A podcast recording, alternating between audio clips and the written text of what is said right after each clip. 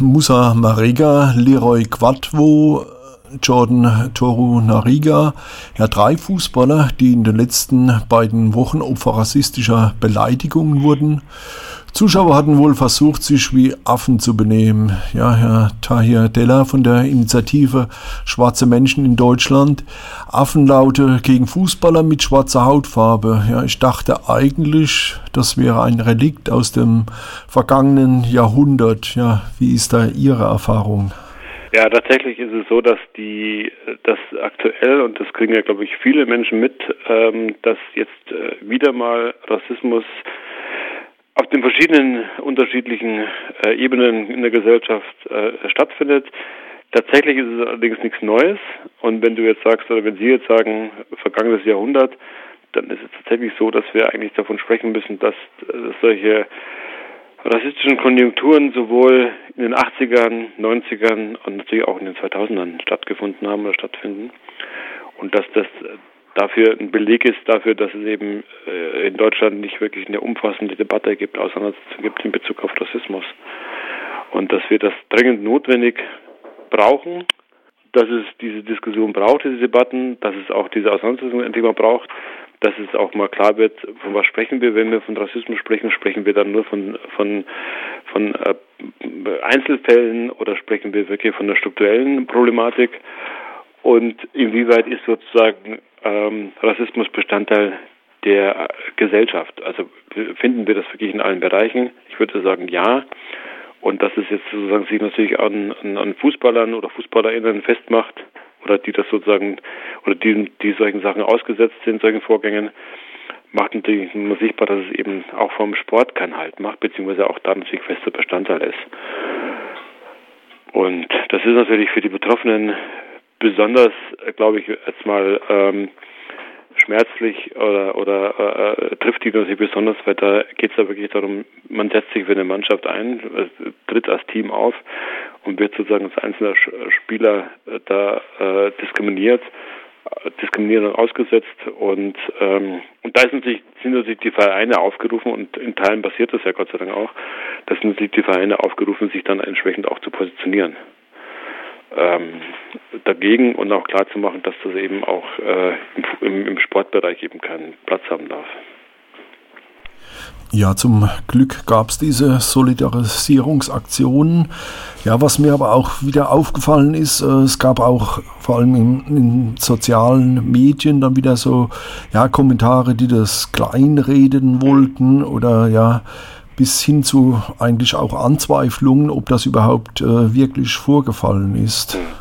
Auch das ist wirklich ein Zeichen dafür, dass es eben was eben nicht passiert, ne? dass es eben nicht, äh, dass es eben keine umfassende Auseinandersetzung gibt im Zusammenhang mit Rassismus, dass wir sozusagen das immer noch als Gesellschaft äh, verharmlosen, nicht ernst nehmen und dass wir vor allem auch nicht sehen, dass ähm, solche Vorgänge natürlich auch dazugehören, oder oder so gesehen werden müssen, dass das eben auch zu, dass es eben auch Folgen hat. Ne? Also dass es nicht bloß eben diese diese verbalen Entgleisungen sind, sondern das sind natürlich auch physische Übergriffe.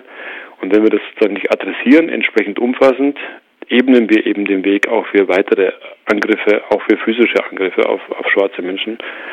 Und wir müssen auch, glaube ich, mal, weil Sie gesagt haben, ähm, dass, dass, dass Menschen wegen ihrer in Anführungszeichen Hautfarbe angegriffen werden wir müssen auch, glaube ich, das ein bisschen umkehren, indem wir sagen, nicht Menschen werden angegriffen, weil sie schwarz sind, sondern Menschen werden angegriffen, weil es rassistische Verhältnisse gibt in, in, in dieser Gesellschaft und dass das zum Anlass genommen wird. Ebenso wie eben andere Gruppen auch oder andere Menschen auch diskriminiert werden. Ne? Also ich Menschen, ähm, Frauen, ähm, sind die Roma, äh, Transmenschen, die werden nicht diskriminiert, weil sie äh, weil sie markiert sind, sondern weil eben in der Gesellschaft verankert Vorbehalte, rassistische, diskriminierende Vorbehalte existieren und die nicht entsprechend adressiert werden. Und das führt eben zu solchen, Aus, zu solchen Ausgrenzungen, das führt zu solchen Übergriffen, verbal, aber auch physische. Und das muss endlich mal umfassend entsprechend auch besprochen werden. Ja, Sie haben schon die allgemeine Gesellschaft angesprochen. Ja, dadurch, dass der Vorfall in einer Bundesliga-Arena stattfand und ja auch äh, dementsprechend äh, Medien vor Ort waren, das Fernsehen hat es aufgezeichnet. Ja, dadurch denke ich mal, ist ein größeres Medienecho entstanden, als, äh, als wenn es so im äh, sozialen Bereich irgendwo passiert. Ja. Natürlich erfährt Rassismus sozusagen eine größere Aufmerksamkeit oder rassistische oder rechtsextreme Übergriffe bekommt eine größere Öffentlichkeit, wenn die betroffenen Personen äh, bekannter sind. Ne? Wir haben das ja gesehen, jetzt äh, bei dem Fall Lübcke zum Beispiel, dass hier jemand ermordet worden ist von Rechten offensichtlich, aufgrund äh, des Engagements von Herrn Lübcke für Geflüchtete oder seine Position dazu. Und Tatsächlich ist es aber so, dass eben diese, diese Übergriffe, diese Angriffe eben auf allen Ebenen stattfinden. Und eigentlich bräuchte es sozusagen eine Öffentlichkeit für all diese Fälle, damit man eben auch sieht, es sind eben keine Einzelfälle, es sind nicht nur sozusagen Prominente, die es trifft, sondern es ist vor allem eine große Menge von Leuten oder eine große Anzahl von Leuten, die eben nicht prominent sind, die nicht zur Polizei geht, die das nicht zur Anzeige bringt, die aber trotzdem diesen Angriffen ausgesetzt sind. Und ich glaube, das muss deutlich werden, dass es eben umfassender ist als eben nur ähm, in Anführungszeichen äh, Bekanntere. Natürlich ist es hilfreich, wenn das sozusagen dann eine Öffentlichkeit bekommt. Aber nochmal, wir brauchen wirklich eine Debatte, die eben umfassender weitergeführt wird und nicht sozusagen sich nur an vermeintlichen oder tatsächlichen Prominenten sich festmacht. Ja, ich glaube, das wird auch ganz gut ersichtlich äh, an einem Fall, ja, den Jordans Vater betroffen hat, Ocho Kocho Torunariga.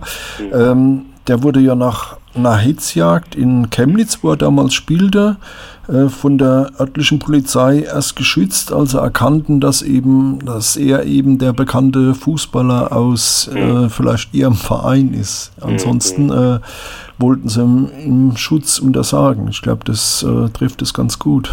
Absolut. Und, und äh, natürlich ist es nicht möglich, sozusagen alle Betroffenen unter Polizeischutz zu stellen. Das darf natürlich, äh, das kann natürlich nicht die Forderung sein, sondern die Forderung muss sein, dass sozusagen die Gesellschaft aufgerufen ist oder aufgerufen werden muss, ähm, sich zu positionieren. Also auch im Alltag, es gibt ja dieses geflügelte Wort Alltagsrassismus, wobei ich sagen muss, dass das sozusagen halt deutlicher werden muss, dass es halt um gesellschaftlich verankerten Rassismus geht eigentlich, strukturellen Rassismus geht ähm, dass das sozusagen, dass ich, dass, dass da jeder aufgerufen ist, sich zu positionieren, egal ob das jetzt Öffentlichkeit hat oder in den Medien ist oder nicht, damit eben klar wird für diejenigen, die eben äh, rassistisch handeln, diskriminierend handeln, dass die halt auch merken, sozusagen, die Gesamtgesellschaft stellt sich gegen sie. Das ist jetzt nicht der Fall aktuell. Das Gegenteil ist der Fall. Das, die, die meisten schauen weg äh, oder, oder kümmern sich nicht drum oder sagen sich, ähm, es soll sich jemand anders drum kümmern oder wir warten auf die Polizei oder ähnliches. Und das muss klar werden oder so, dass eine Gesellschaft sich fragen muss, in welcher Art, welche Art des Zusammenlebens wollen wir? Sind wir bereit, solche Sachen hinzunehmen oder als gegeben zu, zu nehmen oder positionieren wir uns?